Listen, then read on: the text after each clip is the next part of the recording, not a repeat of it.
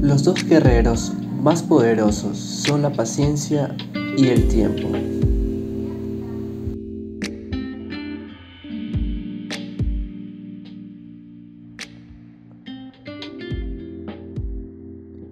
Muy buenos días, muy buenas tardes, muy buenas noches. ¿Cómo le va?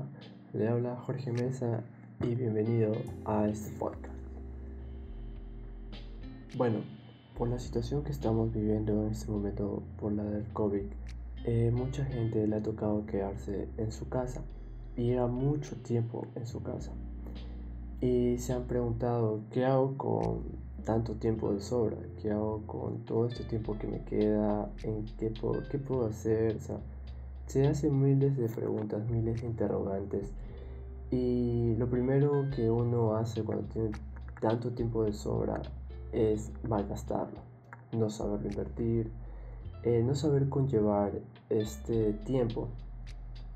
Eh, bueno, para esas personas, bueno, más para los jóvenes, porque también poniéndome en ese plan, soy un joven y bueno, he tenido mucho tiempo de sobra. Eh, por eso quiero darle estos pequeños consejos para poder invertir tu tiempo en la cuarentena, poder llevar tu tiempo a un buen rumbo y no malgastarlo, desaprovecharlo. El primer tema que te puedo decir es que te organices. Organízate, eh, lleva una agenda.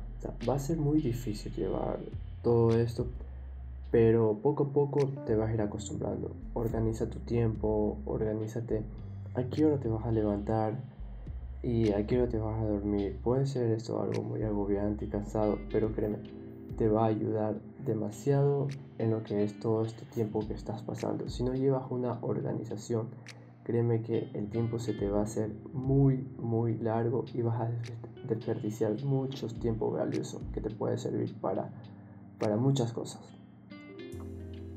Otro punto es despréndete de la pereza.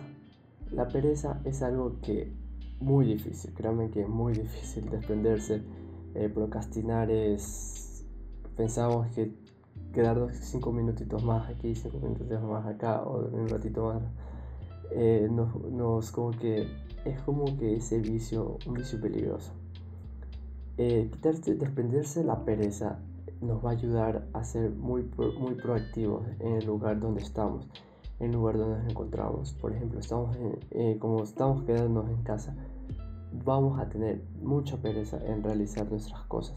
Pero aquí viene eh, ese punto de, quitarse la pereza y poder aportar en tu casa, poder aportar en tu hogar, poder dar ese plus a tu casa, porque al menos que vivas solo o si vives con familiares, eh, esa ayuda que le vas a dar a ellos va a ser súper, súper, súper muy buena y vas a hacer que ellos se sientan, eh, como has dicho, complacidos, todos se sientan complacidos, que haya esa ayuda familiar. Otro punto es modificar el uso de los medios de comunicación.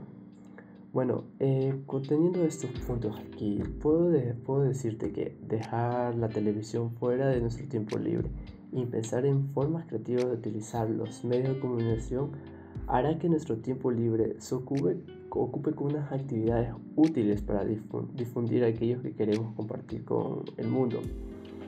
Eh, me refiero a que mm, deja un poco el Netflix a un lado y deja los programas de farándula o deja un, un lado esos programas, más dicho, algunos programas basuras que no te llenan.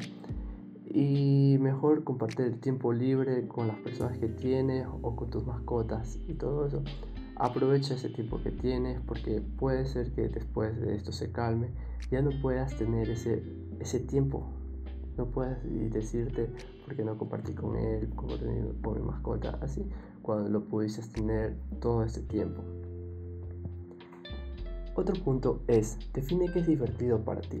Tienes que definir mucho lo que es muy divertido para ti, ¿no? Ya sé que organizarnos conlleva llevar una planificación, pero también tenemos que divertirnos un momento, un par de, un par de horitas, una hora, y tienes que definir lo que es divertido para ti. Puede ser conversar un rato con tus padres, jugar con tu mascota, divertirte para que un poco con los videojuegos, todo eso.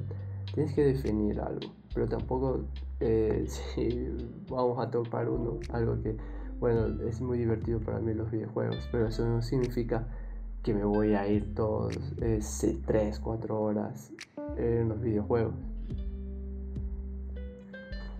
Otro punto es, sé estricto con tus horarios.